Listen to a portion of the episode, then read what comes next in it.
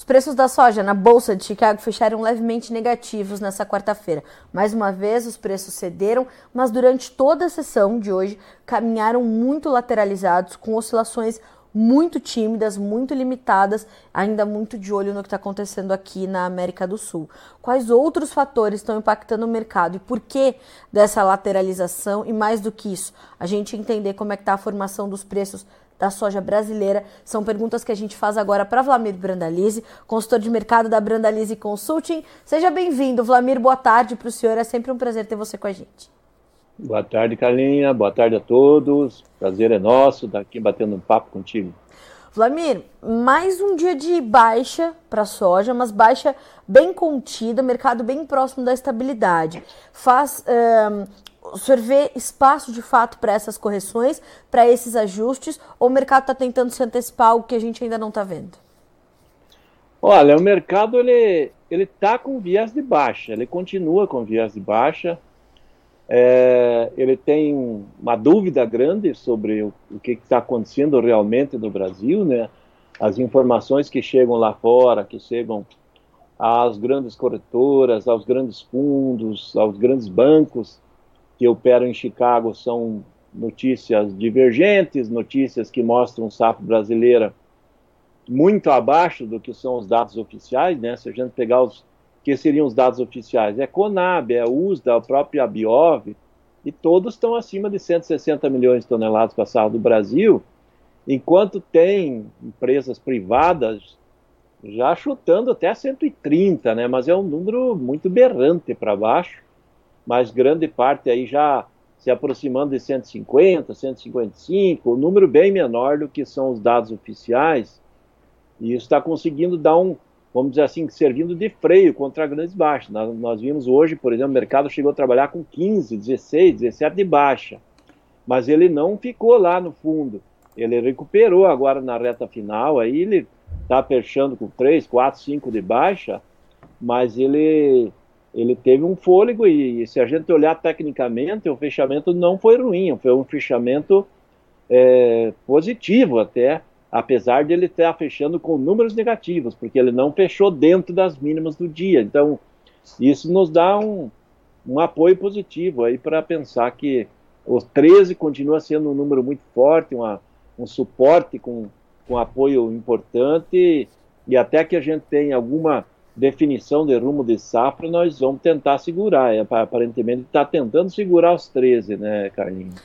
Agora, Flamir, com a realidade que a gente vem registrando nos campos, o senhor tem trazido muito essa, essa necessidade que a gente tem de ampliar a visão, né, de não olhar só para para soja de uma localidade ou, ou, de outra, mas a gente ampliar a visão. Mas com a realidade que a gente vem construindo para a safra 23-24 do Brasil, é, a possibilidade da gente perder esses 13 dólares por alguma notícia que venha do lado da oferta, do lado da oferta sul-americana, é pouco provável? O espaço para perder os 13 é ajustado?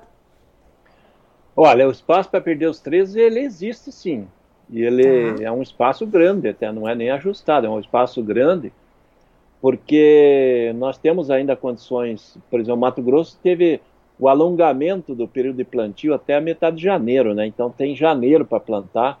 Então muitos aparentemente vão fazer replantio de soja em áreas que foram colher da soja aí precocemente, né, por causa das, das, da estiagem.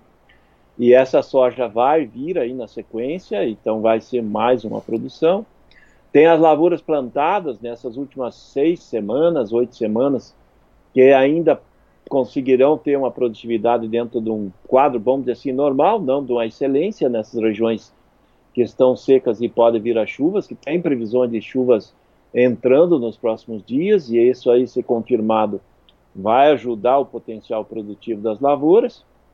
E temos que analisar também que esse ano ele está concentrado aí, essa, esse clima de estiagem, no centro-oeste, parte do Mato Piba, no sul, as condições de estiagem são bem pontuais. O que nós temos no sul são temperaturas altas, também vai acabar limitando um pouco o potencial, né, porque acaba abortando flor, mas em princípio ainda o que está certo é que existem dúvidas, e grandes dúvidas sobre o número da safra, por isso que o mercado está tentando se segurar. A partir do momento que o mercado conseguir ver e que a safra possa ser, né, possa ser acima de 155 milhões de toneladas e a safra da Argentina aí para a reta final de plantio ali no, no meio de janeiro em diante e com condições de climas favoráveis por lá, aí teremos a grande chance de o mercado estar abaixo do 13, sim, porque nós temos que avaliar o presente, o médio e o futuro. O futuro de Chicago já é soja acima, abaixo de 13, as posições em novembro de 2024. E com isso, o mercado normalmente, o presente o médio, ele se alinha para seguir as posições do futuro. Então, ao contrário do milho, o milho futuro está com cotações melhores. Né? A tendência do milho é um mercado talvez melhorar à frente. A soja está ao contrário, porque com a grande safra que possa vir da Argentina, do Paraguai safra normal e Brasil uma safra mais ou menos, nós vamos colher uma safra maior na América do Sul. E a grande questão que vai começar a ser, primeiramente, né, as estimativas iniciais que tem para os Estados Unidos é que o produtor vai plantar mais soja, vai aumentar a área da soja por lá. Então é outro fator negativo. Isso que o produtor tem que estar consciente, não adianta ele brigar com a informação, querer forçar a informação para baixo, para cima, porque o mercado ele é independente, né? O mercado ele flui sozinho. E o mercado é do dinheiro, né? O dinheiro que faz andar para cima e para baixo. E o mercado financeiro, que é o do dinheiro, ele continua vendo a soja com viés de baixa aí para os próximos, próximos pregões, os próximos dias, começo do ano. Lamira, além dessas condições da oferta, e a gente vai buscar entender naturalmente qual vai ser o tamanho dessa oferta, quanto o Brasil vai deixar de entregar, né, Vladimir? Acho que o mercado se faz muito essa pergunta: quanto é que o Brasil vai deixar de entregar para o mercado esse ano, por, por perdas, mas também como isso vai ser compensado, é, que outros fatores também estão no, no horizonte e ajudam a pressionar as cotações em Chicago. Há mais desses fatores pesando sobre os preços? Ah, mas sim, outro fator que está pesando sobre os preços é que ainda tem muita soja americana né, para ser vendida, ser embarcada, e o mercado está vendo. E tem um problema grave para eles, porque nós estamos com um problema no canal do Panamá para a passagem de navios. Hoje está passando praticamente um terço de navios diários do que passava anteriormente. Não tem água, né? há uma escassez de água ali para as reclusas. Ah, o navio tem que ficar parado ali na, na, na, boca do canal duas, três semanas, até mais. Outro, outra, outra saída seria passar pelo canal de Suez, também está com problemas, né? problemas de segurança por lá, em função do, do de, das questões de guerra e, e problema de, de, de, de terroristas que estão atacando navios, né? Então, o que, que acontece para os navios? A, a, a, alternativa de fluxo constante é passar pelo sul da, da África, da, da, África, né? pelo fundo da África, pelo sul da África. E aí acaba aumentando em pelo menos duas semanas o frete para a Ásia. E isso impacta também, e isso acaba acomodando um pouco os negócios nos Estados Unidos e acaba acomodando um pouco a pressão do investidor ali na Bolsa de Chicago, né? até que se normalize essa situação de liquidez e fluxo americano. O porto americano pode embarcar rapidamente, mas a soja demora aí o dobro do tempo do que uma soja aqui do Brasil para chegar na China, por exemplo. Então, isso acaba pesando e limitando as cotações em Chicago. E nesse momento, os chineses se aproveitam, né? Daí jogam as apostas deles para baixo. E aqui no Brasil, a única coisa que acaba ajudando é que os prêmios no Brasil, nesse momento, são próximos dos melhores do ano, né? Porque nós na safra aí, no mês de abril, chegamos a ter prêmio de 230 centavos negativos. Hoje o prêmio curto é 35, 40 centavos positivo. O prêmio lá de fevereiro é 5, 10 positivo. O prêmio mais crítico que nós temos é o prêmio de abril de 2024. Ele está na faixa de 60 centavos negativo, ou seja, comparando 60 centavos negativo contra 230 centavos negativos que tivemos nesse último ano. Então, nesse frigir, mercado de Chicago começa dar, ainda continua com viés de baixa, mas os prêmios estão segurando as pontas por aqui, né? É isso que, que vem dando suporte ao mercado brasileiro aí, principalmente por causa dessa, dessa questão toda dos canais aí, dos problemas de tráfego de navios, né? E aí, a disponibilidade de navios é menor, né? O navio fica duas, três semanas a mais no mar, com a mesma carga, ele perde tempo para trabalhar com outras cargas, né? Por exemplo, ele acaba diminuindo aí em 20, 30, 40% o volume de transporte no ano. Então isso acaba diminuindo a oferta de navios também para transporte. Né? Vlamir, essa, essa recuperação dos prêmios, então, ela está atrelada a essa questão logística, mas ela, tá, ela já reflete, ou ao menos em partes, é, é, reflexo dessa, dessa recuperação dos prêmios, a condição da safra brasileira, não só de menor oferta, mas também de uma possibilidade de chegar atrasada ao mercado esse ano? Também, isso é também porque nós temos aí uma parte que está chegando mais cedo, que é a soja plantada ali no começo de setembro, que é essa que está agora já está em colheita no Mato Grosso, mas é uma, so, uma soja que vai ser num volume bem menor, né? Que ela foi muito afetada pelo clima e era uma lavoura que era para colher 60, 70 sacos por hectare, está colhendo 20, 30. Então é uma lavoura de pouco potencial produtivo. Depois da sequência nós vamos ter a safra que foi plantada nos momentos que choveu melhor mas só que ela vai chegar lá no final de fevereiro, março, né? Nós vamos ter muita colheita em março, a nível de Brasil todo vai ter colheita em março e abril, e isso também acaba pressionando prêmios positivos para cima, né? Ajuda no prêmio. Só que quando chegar na hora do embarque março e abril, a situação tende a se inverter, né? Porque a, a comercialização ela ficou meio emperrada nesse ano, nós estamos meio travados nos 30%, frente ao ano passado, estava muito atrasado. O ano passado foi o ano que o produtor quase não vendeu nada antes. Esse ano nós estamos perto de 30%, mas ele está bem abaixo, né? Porque nesse momento aí, véspera de Natal, já deveria estar tá na parte de 40%, Mato Grosso aí na de 50% mais, e está tudo atrasado.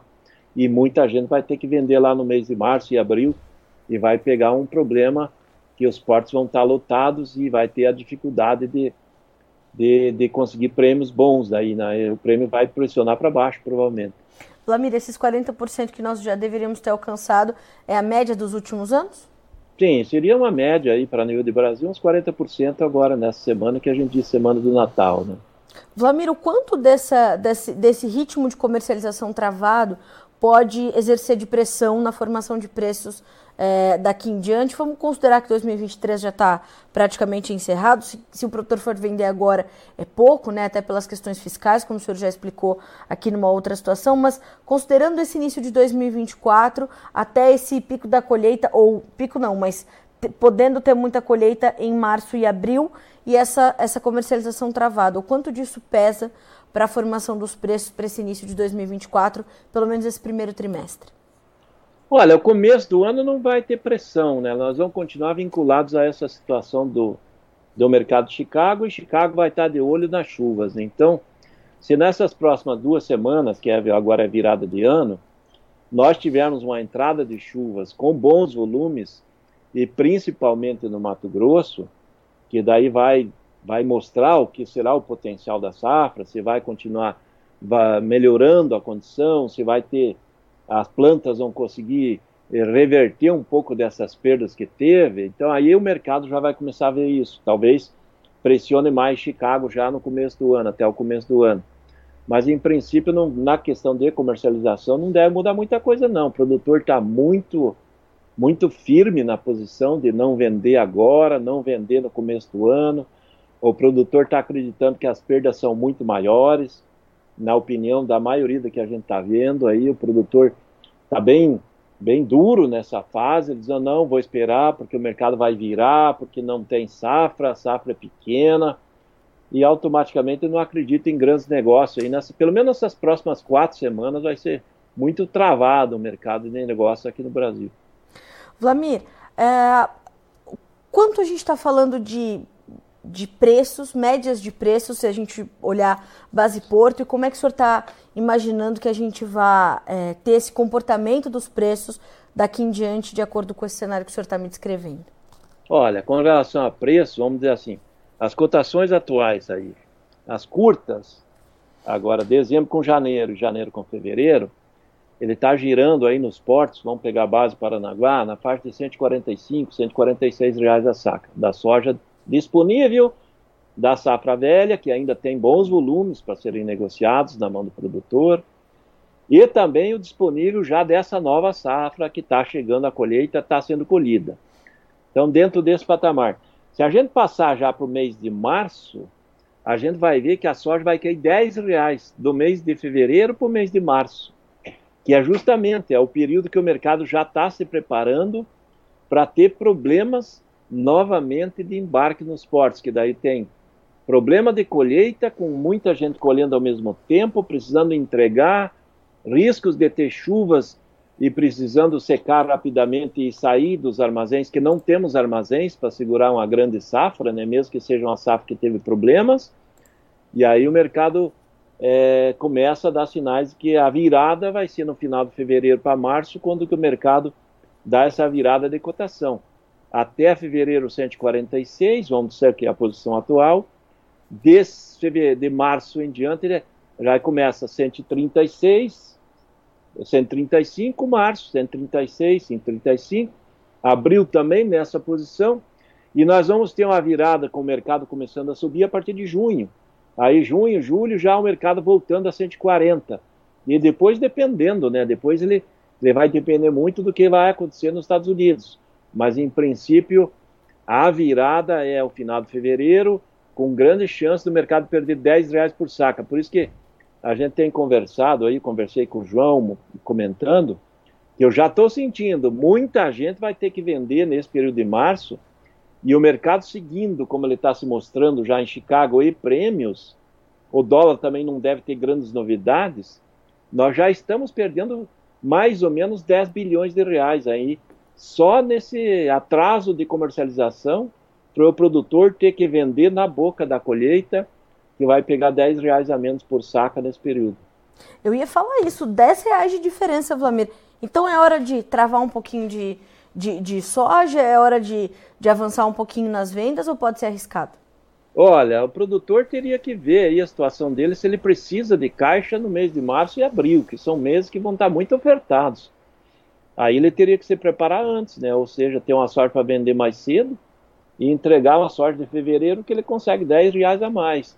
E de preferência daí não ter necessidade de estar vendendo março nem vendendo abril, a partir de maio já começa a virar o relógio novamente. Daí o mercado já começa a subir um pouco aqui no Brasil em reais. E aí depois dependemos aí talvez de algum problema americano, né? Esse ano o inverno americano no hemisfério norte ele começou forte mais cedo. Há uma indicação de que ele pode se alongar e quando se alonga o inverno, ele fica toda a região principal dos Estados Unidos congelada ela vai descongelar lá no final de fevereiro, com muita neve que vai acumular, ele, ele vai ter grandes riscos de inundações no começo da temporada deles, lá no mês de março, abril, é, riscos ainda de geadas na boca do plantio, ou seja, aí o ano que vem tem muita coisa para acontecer. Mas o grande problema que a gente está vendo é o produtor ter que vender no mês de março e abril. O ideal ele não, não precisa vender. Se o mercado de março e abril ele der cotações altas, que o mercado reaja, porque a safra brasileira realmente foi muito afetada pelo clima, ele ter a soja para vender. Se ele não, não, o mercado não reagir for fraco, daí não posso esperar e segurar a soja para mais uns três, quatro meses vender depois.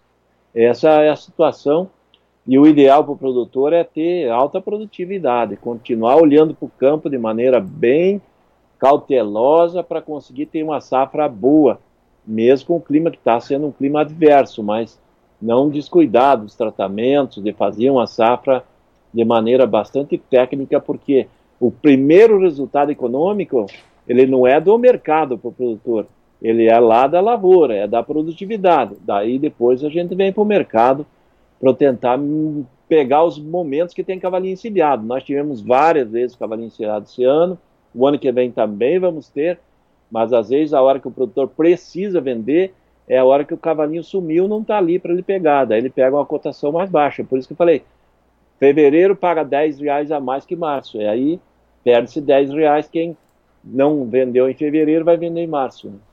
Vlamir, é, como é que está a demanda por essa soja? A soja 23, 24 do Brasil já está sendo muito demandada, porque a gente vai finalizando 2023 com mais de 100 milhões de toneladas já embarcadas.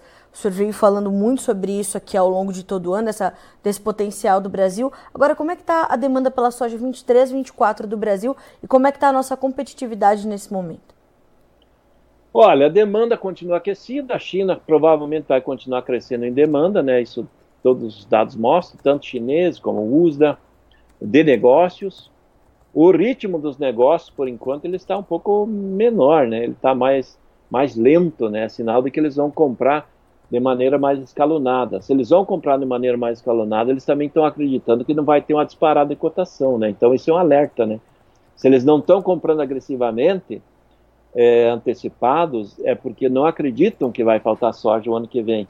Ou tem a oportunidade da soja brasileira, estão olhando a situação da Argentina, né? A Argentina agora com o novo governo é, que ela é, deu uma alinhada né, nas, nas retenções, né, soja 33, farelo 33, milho 30, o óleo 33, ou seja, ele tirou um pouco da competitividade da indústria argentina na, na questão de, de, de, de tarifas de retenções.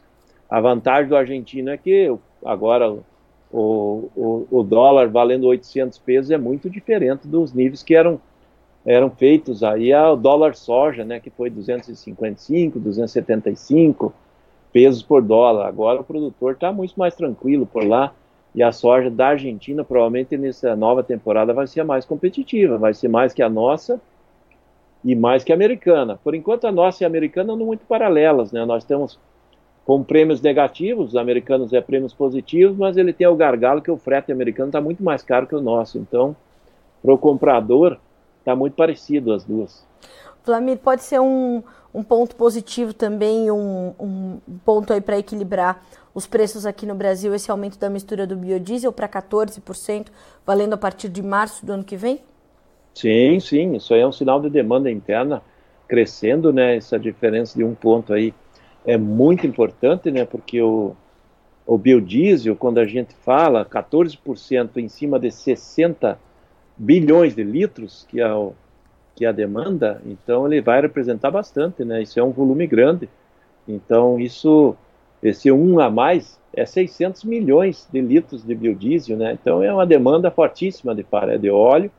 Precisa aí 4, 5 milhões de toneladas de soja aí para atender essa demanda que vai ficar esmagando aqui dentro, né? Então, nós temos uma safra que tem um potencial que aparentemente é menor do que a safra passada, temos uma demanda potencial interna de 4, 5 milhões de toneladas a mais e temos um mercado internacional bastante comprador, né? Então, nós temos essa condição aí de, pelo menos, segurar os prêmios para que não caiam tanto que nem caíram esse ano, né? O, o, o grande divisor aí da, das diferenças vai ser os prêmios, né?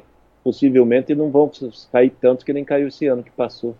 Agora, a gente também não deve re repetir esse ano de exportações de 100 milhões de toneladas com uma safra menor, né, Vlamir? Ah, não, não teremos a sorte suficiente, né? Porque nós temos, além da demanda do óleo para biodiesel, nós temos a demanda normal de crescimento do óleo para o consumo humano, para o consumo industrial brasileiro. Nós temos a demanda crescente do farelo, o setor de frangos e suínos estão batendo recorde de produção interna, recorde de exportação, é, recorde de demanda interna. Então, a demanda de, de ração vai ser recorde histórico também em 2024. Então, teremos a demanda recorde de farelo, demanda recorde de óleo, e isso vai acabar puxando mais o grão para esmagamento interno e vai sobrar menos. Não vamos ter 100 milhões de toneladas de, de, de, de, de soja em grão para exportar, vai ser menos. Isso coloca certamente os principais compradores aí em posição de, de desconfiança, né? Por enquanto eles estão olhando a Argentina como alternativa, né? Se o clima seguir favorável, eles vão seguir nessa política de comprando devagar.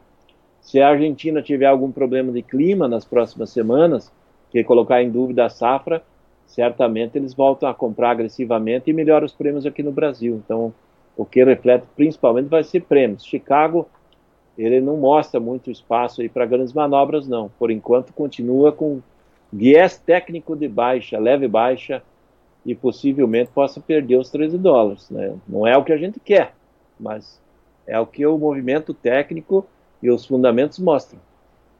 O Vlamir, a Cecília Micaeli diz assim, ó, boa tarde, vamos, é, boa tarde, Vlamir. Se o Brasil colher menos de 130 milhões de toneladas, o preço volta a 200 reais.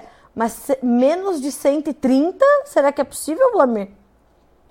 Olha, eu torço que não aconteça isso, né? É, ia ser terra arrasada. É, é, uma safra muito pequena, né? Nós abrimos a temporada com potencial de colher mais de 170 milhões de toneladas em função da área que cresceu muito esse ano, né? Então, nós estamos fechando o plantio, ainda está tá em plantio, o Rio Grande do Sul ainda tem áreas para plantar, nós estamos aí entre 45,5 e 46 milhões de hectares. Então, nós poderíamos, em condições normais, regulares, colher mais de 170 milhões de toneladas. Hoje a gente está falando em perdas de 20 milhões, é duas safras do Paraguai. Só que a gente tem que olhar. A Argentina que colheu 21, 22, 23, os números mais otimistas da Argentina apontam que eles colheram 25. Eles têm potencial de colher 50.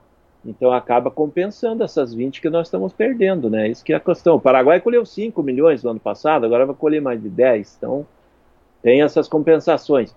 Então, a pergunta que ela colocou com relação a escolher menos de 130 e o mercado voltar a 200, na condição de câmbio que nós teremos, temos hoje, câmbio menos menor que 5, nós teríamos que estar com prêmios positivos de 200 pontos e ter Chicago aí acima de 16, que eu acho quase impossível de acontecer isso aí. E teria que ter uma tragédia que nem ela citou exatamente essa situação. Aí sim.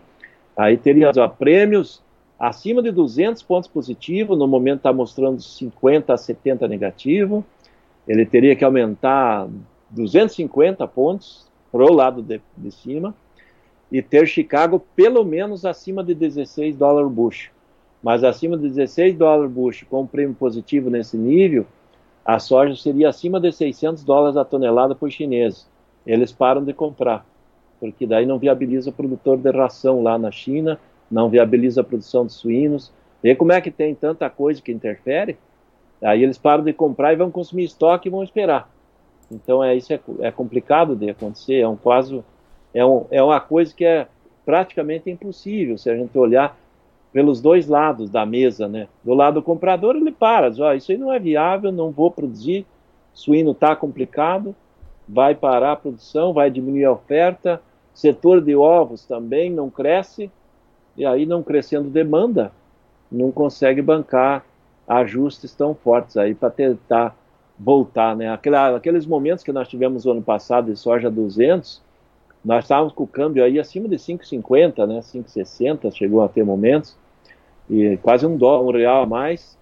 Nós tivemos o prêmio naquele momento de pico de 280 centavos positivos e Chicago estava ali perto dos 15, 15 e pouco, né? Então veja quantos fatores que estavam diferentes do que estão hoje. Né? Exatamente. O senhor aposta numa safra é, argentina que possa ficar ali entre 48 e 50 milhões de toneladas, como algumas, algumas projeções já apontam, Vlamir? Pelos contatos que eu estou tendo lá na Argentina nesses últimos dias e o, e o ânimo do produtor que a gente está vendo em função dessa mudança de governo é, e otimismo né, que o produtor está, eu acredito que tem grande chance de superar 50 milhões de toneladas. É? E nós não podemos nos assustar, assim, dizer, ah, assustar que a safra foi 55. Eu acho que há a possibilidade de chegar a 55 se o clima seguir dentro de uma normalidade, né? O Vlamir, eu vou perguntar, mas tudo bem, se o senhor não quiser responder. O senhor tem o, o, a estimativa da Brandalize Consulting para a safra do Brasil? Qual que é o seu número, Vlamir? Olha, os últimos dados que a gente fez, ele ficou numa janela é, ainda entre 150 e 156 milhões. Tá. É, aqui no Brasil, é, levando em consideração que o Mato Grosso estaria perdendo 10 milhões de toneladas. Mas aí já temos uma estimativa de otimismo com relação à safra gaúcha, né, que deve dobrar em relação ao ano passado, a safra paranaense que vai crescer uns 70, 80%, também em função de que esse ano o clima está bem melhor. É, não vamos ter recorde histórico de produtividade em lugar nenhum, provavelmente, mas o, o, as perdas que estão tendo no Mato Grosso, elas certamente serão compensadas por outros. Né? Nós temos crescimento de área em todos os estados. Não tem nenhum estado que não está com crescimento de área. Então, isso vai pesar no mercado na hora da produção. Nós temos que avaliar a área efetivamente plantada, a área colhida e novas áreas que podem vir, né?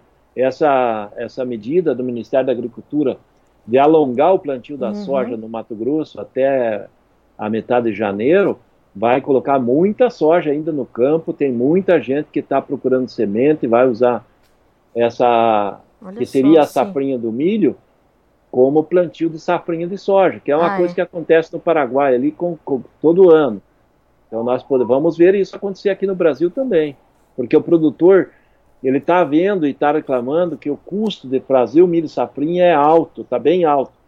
E ele fazer um custo de uma safrinha de soja, ele cai bastante. Então, isso a gente vai ter que acompanhar nas próximas três, quatro semanas, que ainda é o tempo de plantar essa, essa, essa soja, que pode aparecer uma área nova aí que nem estava no script aí que a gente tinha até poucos dias atrás.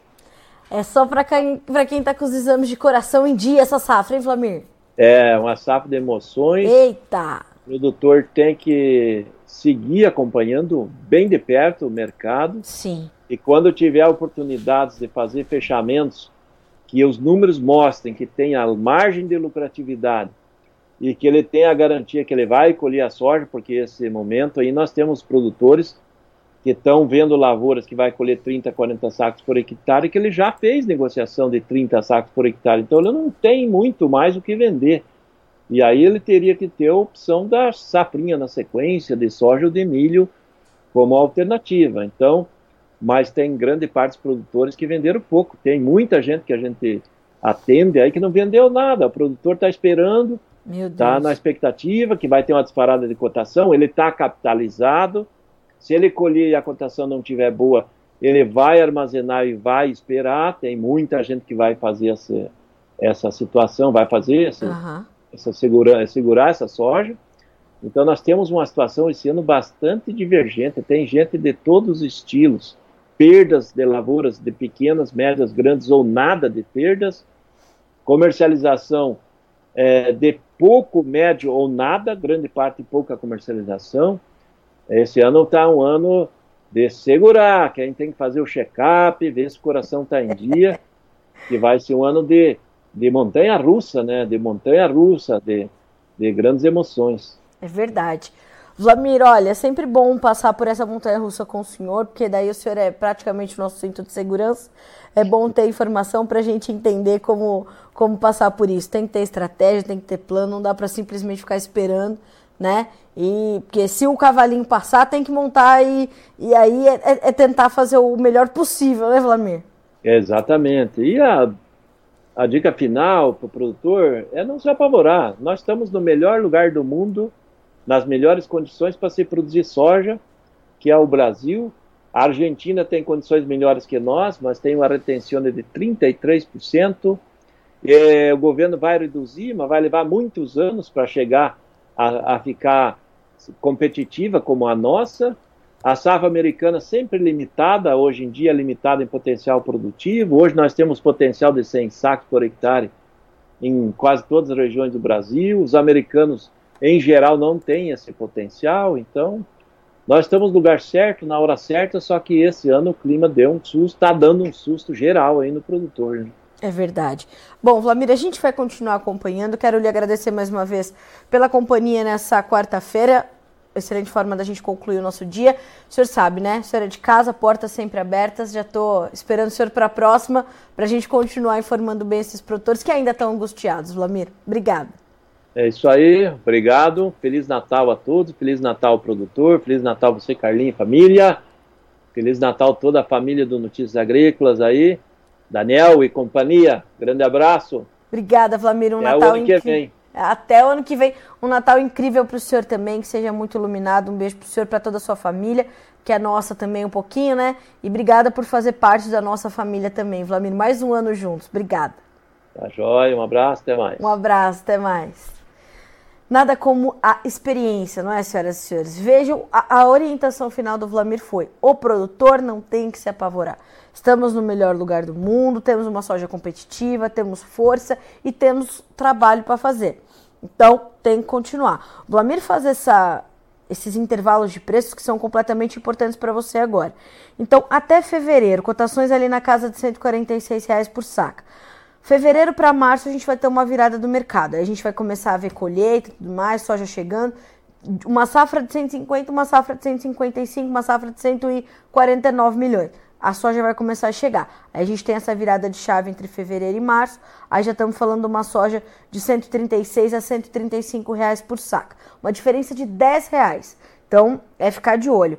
E aí vem uma nova virada de chave ali a partir de junho, quando os preços já começam a subir novamente, coisa de 140 reais por saca. Então, é entender esses momentos do mercado. Isso é o que o mercado sinaliza agora. Segue valente, segurando ali os 13 dólares por bushel, mas Vlamir é taxativo na sua análise, é direto e reto.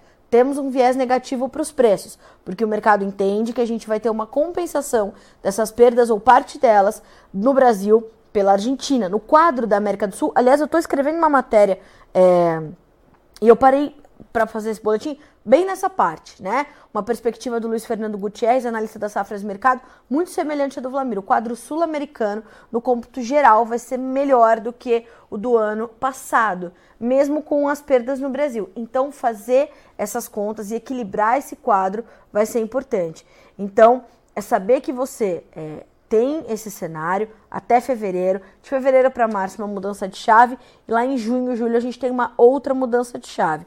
Dois outros pontos que são importantes. Além dessa possibilidade de a gente ter uma safra maior do que uh, a do ano passado na América do Sul, não só no, a gente não está falando do Brasil, tá? A gente está falando da América do Sul. A gente ainda tem essa condição de uma possibilidade dos Estados Unidos virem plantando mais soja na safra 24, 25. E já já a gente vai piscar os olhos e o mercado vai começar a olhar para a safra 24, 25 dos americanos, a questão climática, o inverno, a logística, tudo muito comprometido. Então, olho, olho vivo, a condição dos fretes, a condição das dificuldades ali na região do Mar Vermelho, canal de Suez com uma, uma diminuição considerável dos navios cruzando ali uma das principais rotas marítimas de comércio do planeta. Tudo isso também impressionando. A demanda forte, presente, mas sofrendo com essa questão dos fretes sendo elevados os, os desafios logísticos. Então, é um momento bastante delicado para o mercado, mas é um momento de ter atenção, como o Vlamir falou, acompanhar muito de perto para ter estratégia e passar por isso coberto, né, com um planejamento comercial. Vamos ver como ficaram as cotações no fechamento dessa quarta-feira na Bolsa de Chicago. Na soja, leves baixas de 3 a 6 pontos mais 75, janeiro valendo 13 dólares e 9, o março 13 dólares e 16, o maio 13 dólares e 27, o julho 13 dólares e 33 cents por bushel. Na, no mercado de milho, o milho também fechou com leves perdas, Perdas que variaram de 1,25 a 2 pontos e meio. O março, 4 dólares e 70, maio 4 dólares e 82, julho 4,93, setembro 4,95. Esse foi uma, uma, um outro ponto de atenção do Vlamir. É, quando a gente olha para o milho, as posições mais distantes estão mais altas. Na soja, isso é diferente, embora essas primeiras posições tenham ainda essa diferença que são quase que positivas, né? Então a gente tem 13,8 no, no janeiro, mas a gente tem 13,32 no julho. Agora, quando a gente alonga, né, a gente vai ver que já são preços abaixo dos 13 dólares por bushel. Então, esse também é um ponto de atenção, um sinal importante. E para concluir, os preços do trigo. Maio, 6 dólares e 22, 10 pontos e meio de queda. Julho, 6 dólares e 29, perdendo 9 pontos. E o setembro, 6 dólares e 39 centes por bushel, 8 pontos de queda no fechamento dessa quarta-feira. A gente fica por aqui com esse boletim, te garantindo que você seja sempre o produtor rural mais bem informado do Brasil. Apesar dessa programação ao vivo e se encerrando por aqui nessa quarta-feira, muitas notícias continuam chegando para você que nos acompanha por aqui. Notícias agrícolas, informação agro-relevante e conectada.